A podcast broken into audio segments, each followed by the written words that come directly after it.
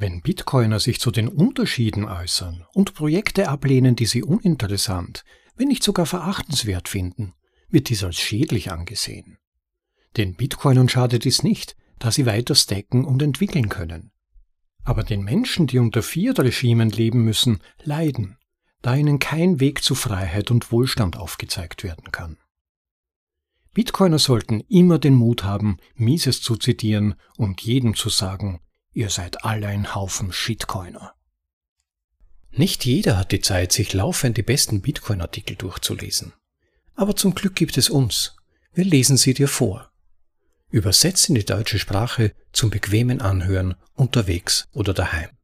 Das ist ein bitcoinaudible.de Anhörartikel.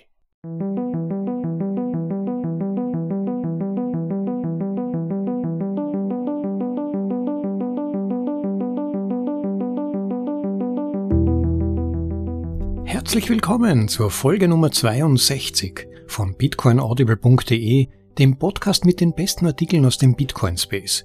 Für euch mühevoll in die deutsche Sprache übersetzt und danach vorgelesen zum bequemen Anhören, ob unterwegs oder daheim. Ein provokantes Eingangszitat. Aber letztendlich eine Grundsatzfrage, der sich jeder von uns, jeder überzeugte Bitcoiner, der sich tief eingelesen, mit Bitcoin intensiv auseinandergesetzt hat und zur Überzeugung gekommen ist, das ist es, was uns in eine gerechtere Welt ultimativ führen kann. Die Frage ist aber, wie transportiert man das? Wie erklärt man das anderen? Und ultimativ natürlich, welche Grenzen setzt man? Wie weit ist man kompromissbereit in den Grundsätzen? Aber siehe da, diese Fragestellung ist nicht mal so neu, sondern sogar schon Mises, einer der ersten Vertreter der österreichischen Schule der Nationalökonomie, war, wie Michael Goldstein in seinem Artikel aufzeigt, einer der ersten Maximalisten. Und zwar natürlich vor allem in Bezug auf seine eigenen ökonomischen Überzeugungen, ökonomische Grundprinzipien der Austrian Economics, aber letztendlich hat er seine Prinzipien hart vertreten, überzeugt vertreten und sich vor Auseinandersetzungen diesbezüglich in keiner Weise gedrückt. Ich wünsche euch ein spannendes Zuhören, ein Eintauchen in die Geschichte der Austrian Economics und werde mich nachher kurz halten aus Zeitgründen mit einem Zusatzkommentar, aber ich denke mir, der Text spricht für sich und ich halte ihn für eine schöne Ergänzung der immer wieder auftauchenden Diskussion und Grundsatzentscheidung. Wie vertritt man seine eigenen Überzeugungen, gerade wenn es darum geht, dass im Grunde genommen ja unserer Überzeugung nach nur dieser Weg der Dezentralisierung und der des harten Geldes uns in eine sichere und fairere Zukunft führen kann. In diesem Sinne direkt hinein in den Text. Viel Vergnügen. Mises, der erste toxische Maximalist von Michael Goldstein. Im Originaltitel Mises, The Original Toxic Maximalist. Ein Zitat von Ludwig von Mises, 1881 bis 1973, aus dem Buch The Why of Human Action. Die gesellschaftliche Funktion der Wirtschaftswissenschaft besteht gerade darin, solide Wirtschaftstheorien zu entwickeln und die Irrtümer bösartiger Denkweisen zu entlarven. Bei der Verfolgung dieser Aufgabe zieht der Wirtschaftswissenschaftler die tödliche Feindschaft aller Quacksalber und Scharlatane auf sich, deren Abkürzungen zum irdischen Paradies er entlarvt. Je weniger diese Quacksalber in der Lage sind, plausible Einwände gegen die Argumente eines Ökonomen vorzubringen, desto wütender beschimpfen sie ihn. Ende des Zitats. Das Giftigste an einem Bitcoin-Maximalisten ist die unerschütterliche Bereitschaft, Nein zu sagen.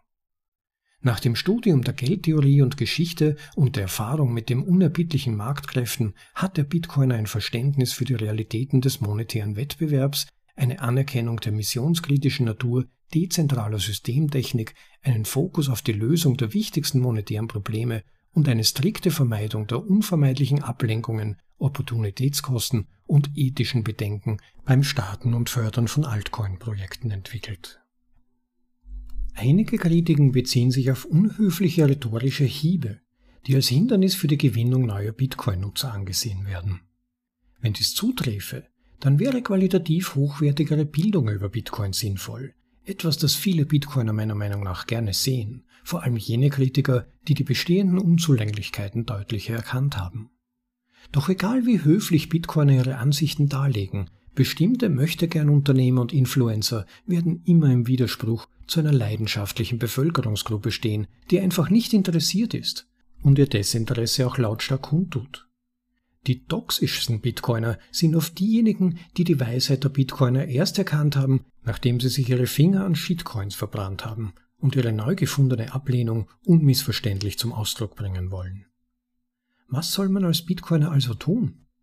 Meine Empfehlung ist, sich der Wahrheit und der Förderung der Wahrheit zu verschreiben und die Wirksamkeit von Rhetorik nach ihrem langfristigen Einfluss und nicht nach kurzfristiger Beliebtheit und Akzeptanz zu beurteilen.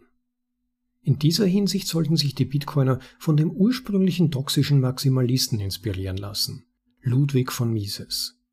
Der bedeutende Wirtschaftswissenschaftler setzte sich unerschütterlich für die Wahrheit, freie Märkte und gesundes Geld ein und scheute sich nicht, das zu sagen, was gesagt werden musste, auch wenn er sich damit keine Freunde machte.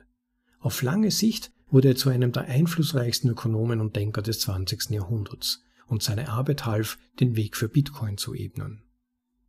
Einer der Hauptkritikpunkte gegenüber Bitcoin-Maximalisten ist die Behauptung, dass die Welt auf Bitcoin konvergieren wird und dass es generell keine Verwendung für andere Währungen gibt.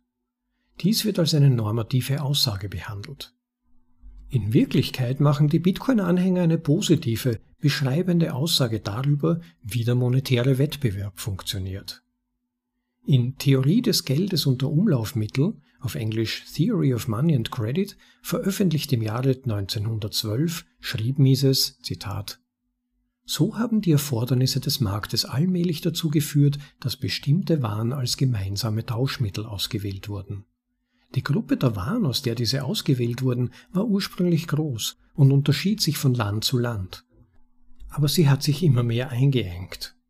Wann immer ein direkter Tausch nicht in Frage kam, war jede der an einem Geschäft beteiligten Partei natürlich bestrebt, ihre überflüssigen Waren nicht nur gegen marktgängigere Waren im Allgemeinen, sondern gegen die marktgängigsten Waren einzutauschen. Und unter diesen wiederum bevorzugte sie natürlich diejenige Ware, die von allen am marktgängigsten war. Je größer die Marktgängigkeit der zuerst im indirekten Tausch erworbenen Güter, desto größer wäre die Aussicht, das Endziel ohne weitere Manöver erreichen zu können. So würde sich zwangsläufig die Tendenz ergeben, dass die weniger marktgängigen aus der Reihe der als Tauschmittel verwendeten Waren eine nach der anderen aussortiert würden, bis schließlich nur noch eine einzige Ware übrig bliebe, die universell als Tauschmittel eingesetzt würde, eben das Geld. Ende des Zitats. Mises zufolge wählen die Akteure zunehmend das marktgängigste Gut als Tauschmittel. Und der natürliche Verlauf des Marktes geht in die Richtung Vereinheitlichung zu einem einzigen Geldgut. Das ist monetärer Maximalismus, schlicht und einfach. Wo sich Mises von den Bitcoinern unterscheidet, ist lediglich die Stärke der Behauptungen, die er über die tatsächlichen empirischen Entscheidungen der Wirtschaftsakteure aufzustellen bereit ist. Mises weist darauf hin, dass sowohl Gold als auch Silber an vielen Orten monetarisiert worden sind, wahrscheinlich wegen ihrer ähnlichen Eigenschaften und dass es außerhalb des Rahmens der Geldtheorie liegt zu sagen, ob Gold oder Silber letztlich besser verkäuflich ist. Trotzdem sagt er, Zitat, denn es ist ziemlich sicher, dass die Vereinheitlichung auch dann ein wünschenswertes geldpolitisches Ziel gewesen wäre, wenn die ungleiche Marktfähigkeit der als Tauschmittel verwendeten Güter kein Motiv geboten hätte. Die gleichzeitige Verwendung mehrerer Geldarten ist mit so vielen Nachteilen verbunden und erschwert die Tauschtechnik so sehr, dass das Bestreben, das Geldsystem zu vereinheitlichen, sicherlich in jedem Fall unternommen worden wäre. Ende des Zitats. Die natürliche Tendenz zu einem einzigen Geldgut ist so stark, dass seiner Meinung nach auch dann eine Vereinheitlichung der Geldsysteme angestrebt werden würde, wenn zwei Güter exakt gleich marktfähig wären. Zuvor stellte auch fest, Zitat, es wäre nicht möglich, das endgültige Urteil zu fällen, bevor nicht alle Hauptteile der bewohnten Erde ein einziges Handelsgebiet bilden, denn erst dann wäre es unmöglich, dass andere Nationen mit unterschiedlichen Geldsystemen sich anschließen und die internationale Organisation verändern. Ende des Zitats. Jede neue Handelsbeziehung eröffnet die Möglichkeit, ein ganz neues, bisher nicht verwendetes Währungsgut einzuführen. Wenn seine Qualitäten ein höheres Maß an Marktfähigkeit aufrechterhalten könnten, ist es möglich, dass sich die gesamte internationale Währungsordnung aufgrund seiner natürlichen Überlegenheit bei der Handhabung der Funktionen des Geldes um dieses neue Währungsgut herum neu organisieren könnte. In der Bitcoin-Standard liefert Saifidi Anamus zahlreiche Argumente dafür, warum Gold dem Silber als Geldwert überlegen war, obwohl Mises nicht bereit oder nicht daran interessiert war, diesen Punkt zu argumentieren, und warum Bitcoin ein noch besserer Geldwert ist. Obwohl Mises nicht lange genug lebte, um die Einführung von Bitcoin in die Weltwirtschaft zu erleben, erklärt seine Wirtschaftstheorie genau, warum Bitcoin an Wert gewinnen würde und warum es für die gesamte internationale Währungsordnung plausibel ist, sich auf einen Bitcoin-Standard zu stützen. Es gibt auch den theoretischen Rahmen, um zu verstehen, warum Altcoins den Bitcoin nicht allein durch ihre Eigenschaften ausstechen können. Sie müssen eine überlegene Marktfähigkeit in Bezug auf Raum, Zeit und Umfang bieten, um einen ausreichenden Vorteil gegenüber Bitcoin zu haben. Wie an anderen Stellen endlos beschrieben, ist dies einfach nicht erreicht worden. Und nur Bitcoin bietet ein hochgradig dezentralisiertes, überprüfbares und glaubwürdig knappes digitales Geldgut. Die Geldtheorie ist nicht der einzige Bereich, in dem der Leser eine Art Maximalismus in Mises Denken erkennen kann. Sein gesamtes Werk läuft auf einen unverhohlenen Marktmaximalismus hinaus, der sich weigert, durch rigorose Wirtschaftstheorie und Analyse sozialistischen oder interventionistischen Argumenten Boden zu überlassen. Ein großartiges Beispiel für seine Verteidigung des freien Marktes findet sich in einer 1950 gehaltenen Vorlesung mit dem Titel The Middle of the Road Leads to Socialism. In diesem Vortrag greift Mises die Interventionisten an, die behaupten, eine Politik der Mitte des Weges zwischen den beiden Extremen Kapitalismus und Sozialismus zu bevorzugen.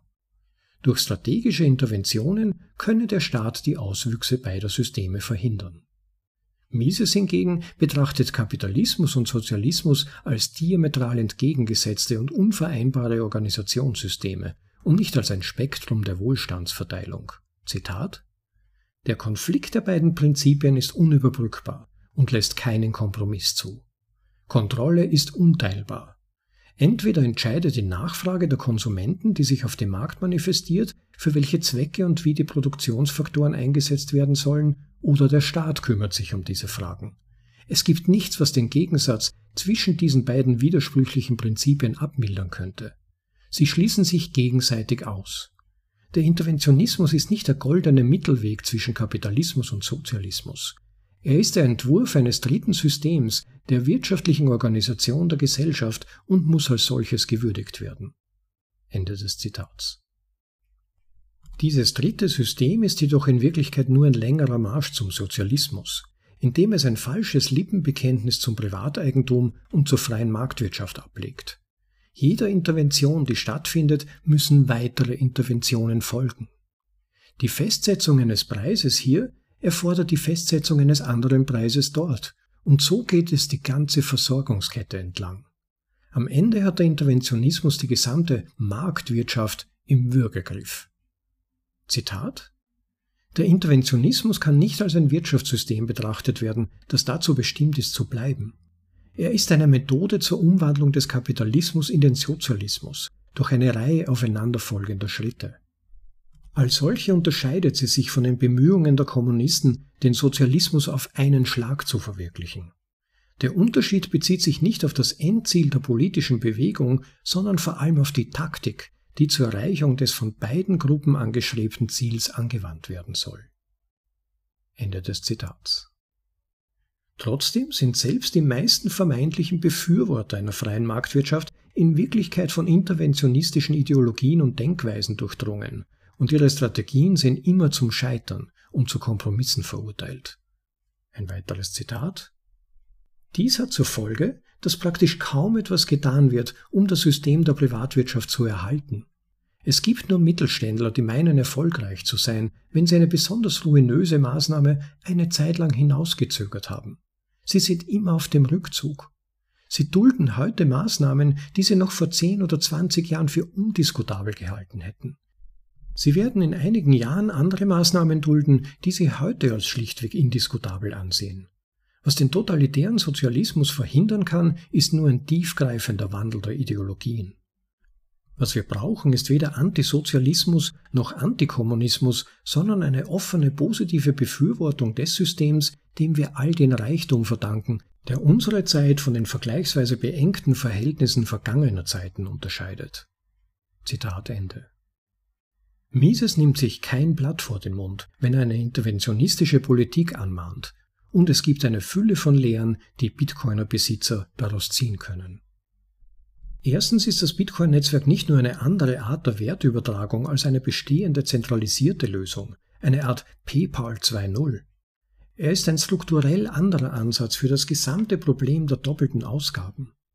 Blockchain, nicht Bitcoin, ist eine Mogelpackung, weil sie das Wesentliche, was Bitcoin einzigartig macht, also Dezentralisierung, unabhängige Überprüfbarkeit und so weiter, wegnimmt, während sie behauptet, die zugrunde liegende Technologie zu verwenden, ähnlich wie ein nationalsozialistisches oder faschistisches Regime die staatliche Kontrolle über die Produktion übernehmen könnte, während es behauptet, für Privateigentum zu sein. Wenn man die Vorteile des Marktes nutzen will, muss man tatsächlich einen Markt haben. Und wenn man die Vorteile von Bitcoin nutzen will, muss man Bitcoin tatsächlich nutzen. Darüber hinaus sollte die Dezentralisierung als quasi binär betrachtet werden. Entweder ist ein System dezentralisiert oder es ist dazu verdammt, sich zu zentralisieren, manchmal einen Hardfork nach dem anderen. Bitcoin-Maximalisten wurden routinemäßig als toxisch bezeichnet, weil sie entschlossen an bestimmten Netzwerkparametern festhalten, selbst wenn diese willkürlich oder trivial erscheinen. Ein ganzer Block-Size-Krieg wurde wegen einer Block-Size-Grenze von einem Megabyte geführt. Die Zahl schien willkürlich und die Lösung schien trivial, aber die Bitcoiner weigerten sich, davon abzuweichen. Und warum? Eine höhere Blockgröße würde die Kosten für den Betrieb eines vollständigen Knotens, also Nodes, erhöhen der für eine unabhängige Validierung und Dezentralisierung notwendig ist. Ein Hardfork würde einen vernichtenden Präzedenzfall schaffen und alle zukünftigen Ansprüche auf Abwärtskompatibilität gefährden, die für die Glaubwürdigkeit der Geldpolitik und die Fähigkeit der Nodes, sich vertrauensvoll mit dem Netzwerk zu synchronisieren, erforderlich ist. Die Blockkapazität stieg zwar an, aber nur weil Segwit, dessen Vorteile weit über die bloße Verbesserung der Skalierung hinausgingen, über einen Softfork aktiviert werden konnte, so dass denjenigen, die dies nicht wollten, keine neuen Kosten auferlegt wurden. Andererseits akzeptieren andere Projekte nicht, dass die Kompromisse bei Bitcoin nicht wirklich willkürlich sind. Sie bieten Turing-komplette intelligente Verträge, also Smart Contracts, schnellere Blockzeiten, größere Blöcke oder alle möglichen anderen Features an. Die Features werden nicht mit dem gleichen extrem konservativen Engagement für Sicherheit produziert wie Bitcoin und bedrohen oft die Fähigkeit, überhaupt einen vollständigen Node zu betreiben. Nur bei Bitcoin kümmern sich die Leute darum, dass die Zahlen tatsächlich funktionieren. Mit der Zeit verlieren die Projekte, wenn sie sich überhaupt aufrechterhalten, jeden Anschein einer glaubwürdigen Dezentralisierung. Ethereum, das einst mit unstoppparen Anwendungen und der Aussage Code ist Gesetz warb, erlebte den DAO-Hack. Und nachdem es Proof of Stake eingeführt hatte, selbst von Natur aus zentralisierend, unterlag es verschiedenen Stufen der OFAC-Zensur. Bitcoin akzeptiert nichts von alledem. Er beugt seine Regeln für niemanden. Bitcoiner verstehen auch, dass wenn die Regeln gebogen würden, das System überhaupt kein Bitcoin mehr wäre. Mises hilft uns zu verstehen, dass eine Politik des Mittelweges zum Shitcoining führt. Eine Währung ist entweder Bitcoin oder dazu verdammt, ein Shitcoin zu sein. 1947 fand in der Schweiz die Gründungsversammlung der Mont Pelerie Society statt. Dieses Treffen von Denkern brachte viele der einflussreichsten Befürworter der freien Märkte und des klassischen Liberalismus zusammen, von Ludwig von Mises über Friedrich August von Hayek bis hin zu Milton Friedman und vielen anderen, um darüber zu diskutieren, wie die steigende Flut des Totalitarismus und seiner Wirtschaftsideologien durch die Förderung freier Märkte und des Privateigentums bekämpft werden kann. Man könnte meinen, dass Mises genau in diese Diskussionen passt. Doch wie Milton Friedman erzählte, Zitat, die Geschichte, an die ich mich am besten erinnere, ereignete sich auf dem ersten Treffen in Mont Pelerin als Mises aufstand und sagte, ihr seid alle ein Haufen Sozialisten. Wir diskutierten über die Einkommensverteilung und darüber, ob man progressive Einkommensteuern haben sollte. Einige der Anwesenden vertraten die Ansicht, dass es dafür eine Rechtfertigung geben könnte. Eine andere Gelegenheit, die ebenso aufschlussreich ist, Franz Machlup war ein Schüler von Mises, einer seiner treuesten Jünger. Bei einem der Treffen auf dem Mont Pelerin hielt Machlup einen Vortrag, in dem er, glaube ich, die Idee eines Goldstandards in Frage stellte. Er sprach sich für freie Wechselkurse aus. Mises war so wütend, dass er drei Jahre lang nicht mit Machlub sprechen wollte. Einige Leute mussten kommen und sie wieder zusammenbringen. Es ist schwer zu verstehen. Man kann es einigermaßen nachvollziehen, wenn man bedenkt, wie Menschen wie Mises in ihrem Leben verfolgt wurden. Ende des Zitats. Wie bereits erwähnt, hielt Mises drei Jahre später einen Vortrag, in dem er überzeugend darlegte, warum sie tatsächlich alle ein Haufen Sozialisten waren. Wenn man staatliche Eingriffe in die Einkommensverteilung akzeptiert, hat man auf längere Sicht bereits die unweigerliche Verbindung zum Sozialismus aus den Augen verloren. Mises war einfach nicht bereit, den sozialistischen Irrtümern, die er während seiner gesamten intellektuellen Laufbahn so akribisch aufgespießt hatte, Glauben zu schenken. Jörg Guido Hülsmann schreibt in seinem Buch Mises The Last Night of Liberalism, dass Mises zwar in der Lage war, Sozialisten hoch zu schätzen, der Vorfall aber zeigte, dass er wenig Geduld mit Sozialisten hatte, die sich als Liberale ausgaben. Doch Mises toxisches Verhalten blieb nicht ohne Folgen. Nach Hülsmann, Zitat, der Schlagabtausch zwischen Mises und seinen neoliberalen Gegnern prägte den Ton in der Montpellierin Society für die kommenden Jahre. Obwohl die Libertären um Mises eine kleine Minderheit waren, hatten sie den finanziellen Rückhalt der amerikanischen Hauptsponsoren wie dem Volkerfund, ohne den die Gesellschaft in jenen frühen Jahren schnell erloschen wäre. Solange Mises an den Treffen teilnahm, war es daher unmöglich, zu einer Diskussion über die technischen Details eines genehmigten staatlichen Interventionismus überzugehen. Das Laissez-faire hatte ein Comeback erlebt. Es war nicht die Mehrheitsmeinung, aber es war eine diskutierbare und diskutierte politische Option. Zu viel für einige ursprüngliche Mitglieder wie Maurice Allais, der die Gesellschaft bald aus genau diesem Grund verließ. Ende des Zitats. Indem er toxisch war, konnte Mises dazu beitragen, den Ton für eine wirklich laissez-faire, also gelassenere Montpellerie-Gesellschaft zu setzen, die ihrem erklärten Ziel gerecht werden konnte. Und sie wählten daraufhin Friedrich von Hayek zu ihrem Präsidenten. Er scheute sich nicht Klartext zu reden, aber lautstark, sogar gegenüber Leuten, die vermutlich zu seinem eigenen Team gehörten. Ludwig von Mises war ein Mann, der seine Ideen ernst nahm und die Wahrheit noch ernster. In seinen Memoiren schreibt Mises über seine Zeit in der österreichischen Wirtschaftskammer in den 1910er und 1920er Jahren. Zitat Ich wurde manchmal beschuldigt, meinen Standpunkt zu schroff und unnachgiebig zu vertreten. Es wurde auch behauptet, dass ich mehr hätte erreichen können, wenn ich eine größere Kompromissbereitschaft gezeigt hätte. Die Kritik war unberechtigt. Ich konnte nur dann wirksam sein, wenn ich die Dinge so darlegen konnte, wie sie mir erschienen. Wenn ich heute auf meine Arbeit bei der Handelskammer zurückblicke, bedauere ich nur meine Kompromissbereitschaft und nicht meine Unnachgiebigkeit. Ende des Zitats. Während dieser Zeit half sein Rat, die Hyperinflation in Österreich aufzuhalten und ihre Auswirkungen im Vergleich zur Weimarer Republik zu dämpfen. Bitcoin-User wurden von endlosen Krypto- und Shitcoin-Betrügern geplagt, die im Fahrwasser der innovativen Technologie und des wirtschaftlichen Erfolgs von Bitcoin mitfahren wollten. Den Bitcoinern wird gesagt, dass sie alle im selben Team sind. In den Augen der Öffentlichkeit sind sie das auch.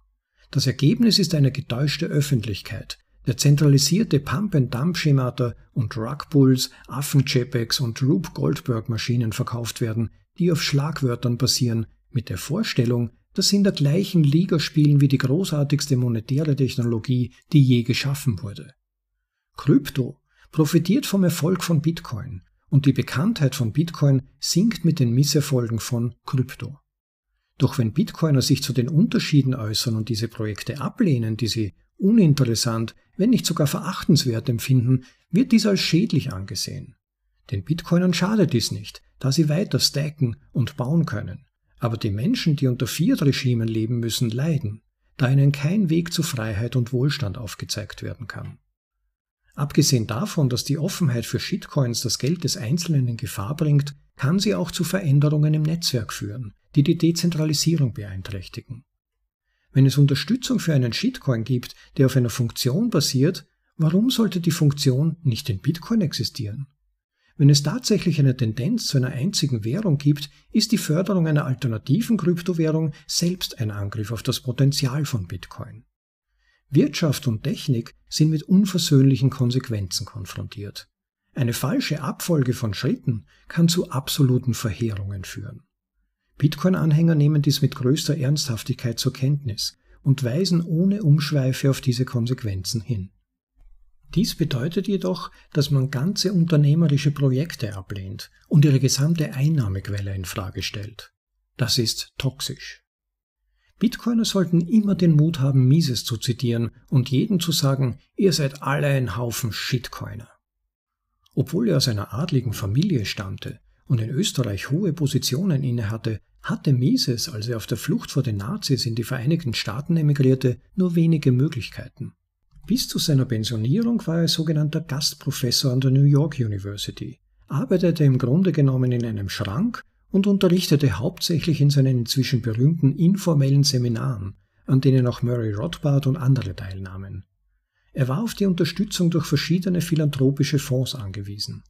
Hinzu kam, dass die Wirtschaftswissenschaften, wie alle Sozialwissenschaften, dem Scientismus und der Technokratie erlegen waren, so dass Mises strenge logisch-deduktive Methoden im Vergleich zu mathematischen Formeln und statistischen Modellen als altmodisch galten.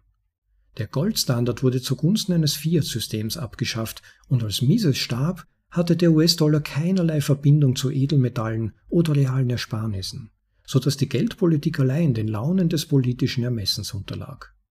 Es gab allen Grund, Ludwig von Mises völlig zu vergessen. Doch seine Schüler wie Murray Rothbard hielten die österreichische Schule am Leben. Im Jahr 1982 wurde das Ludwig von Mises Institut von Rothbard und Lou Rockwell gegründet und von Dr. Ron Paul finanziert. Beide wurden von ihren Kritikern als toxisch bezeichnet. Dr. Paul selbst wurde zu einem legendären Verfechter der von Mises und anderen dargelegten Ideen, sowohl im Kongress als auch im Präsidentschaftswahlkampf. In letzterem machte Dr. Paul die von der Federal Reserve verursachte wirtschaftliche Zerstörung zu einem Kernbestandteil seines Programms. Und diese wirtschaftliche Zerstörung wurde in Folge zum ersten Mal seit Jahrzehnten zu einem wichtigen Thema der politischen Debatte, was den Diskurs danach für immer veränderte. Es ist also kein Wunder, dass viele Menschen, die sich als erste für Bitcoin begeisterten, hingebungsvolle Schüler von Mises waren und dass seine Ideen mit dem Wachstum von Bitcoin nur noch mehr an Bedeutung gewonnen haben. Seine rigorose Erläuterung der Wahrheiten des Wirtschaftsrechts, die auf Subjektivismus, Marginalismus und methodologischem Individualismus beruht, gab den Menschen den Rahmen, um zu verstehen, wie Bitcoin die Geldpolitik veranschaulicht, die zu Frieden, Wohlstand und Freiheit führt. Anstatt irrelevant zu werden, ist Mises wichtiger denn je geworden. Wie Ron Paul bemerkte, wir sind jetzt alle österreichische Ökonomen. We are all Austrians now. Die Toxizität liegt im Auge des Betrachters oder im Kryptoslang formuliert des Backholders. Die Wirtschaftswissenschaft ist, wie jedes Streben nach Wahrheit, kein Beliebtheitswettbewerb, und die Wahrheit wird immer von denen bekämpft werden, deren Geschäft und Status von der Verbreitung von Irrtümern und Unwahrheiten abhängt. Ludwig von Mises stand fest zu seinen gründlichen Analysen der Wirtschaftswissenschaften und des klassischen Liberalismus und scheute sich nicht, das zu verteidigen, was er für wahr hielt, selbst auf Kosten von Prestige und Popularität. Heute steht er weit über fast jedem anderen Sozialwissenschaftler des 20. Jahrhunderts. Ich habe an anderer Stelle über Memes und Rhetorik gesprochen, und es gibt viel zu diskutieren über bestimmte Strategien und ihre Wirksamkeit. Aber vor allem muss jede Strategie die Wahrheit in den Mittelpunkt stellen. Die Wahrheit ist zeitlos, so dass die Relevanz nicht auf kurzfristige Popularität beschränkt ist. Wenn dies geschehen ist, ist der Vorwurf der Toxizität entweder eine Aufforderung zur Verbesserung oder ein Ehrenzeichen dafür, dass man trotz aller Widrigkeiten für die Wahrheit einsteht. Wie Ludwig von Mises Motto lautet, Tu ne sede malis, sed contra audentio ito. Gib dem Bösen nicht nach, sondern gehe immer mutiger gegen es vor.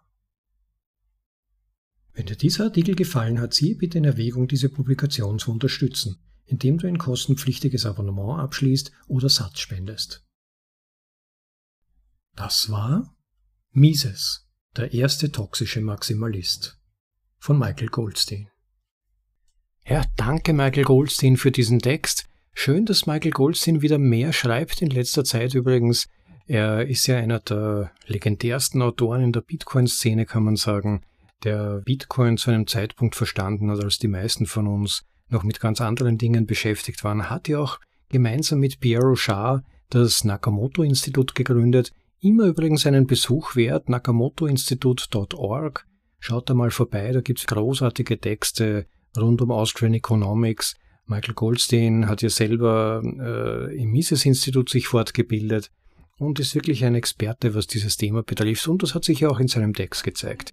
Wie schon am Beginn angekündigt, möchte ich es für heute dabei bewenden lassen. Bitte teilt diese Episode, wenn ihr Leute kennt, die sich noch nicht ganz klar sind darüber, ob sie nicht vielleicht doch viel netter sein sollten zu den Altcoinern.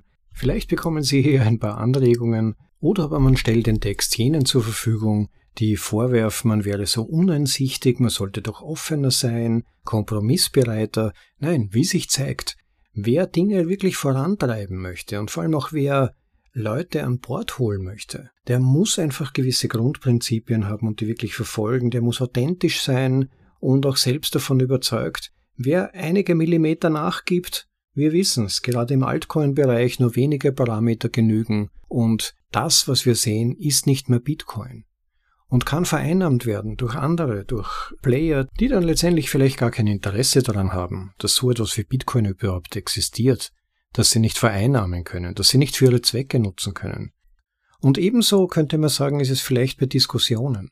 Wenn man wenige Millimeter nachgibt, dann gesteht man in gewisser Weise ein, dass das, was man vorher vertreten hat, vielleicht doch nicht so stimmig ist, nicht so wahr ist und dass insofern man doch vielleicht auch noch einige Zentimeter mehr nachgeben könnte. Nein, es geht darum, Grundprinzipien zu vertreten, dafür einzustehen und sie hochzuhalten und in gewisser Weise eine Fackel im Dunkeln zu sein und den Leuten Orientierung zu geben.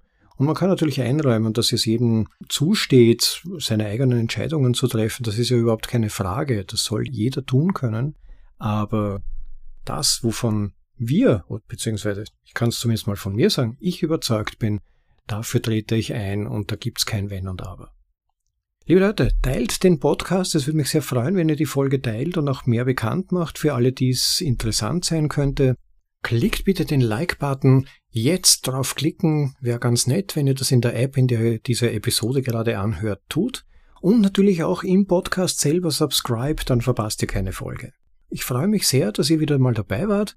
Ich hoffe, euch wird auch die nächste Folge gefallen. Ich habe da schon etwas Spannendes in Vorbereitung. Für heute genießt noch den Tag, genießt das Leben. Ciao, bis zum nächsten Mal. Euer Rob.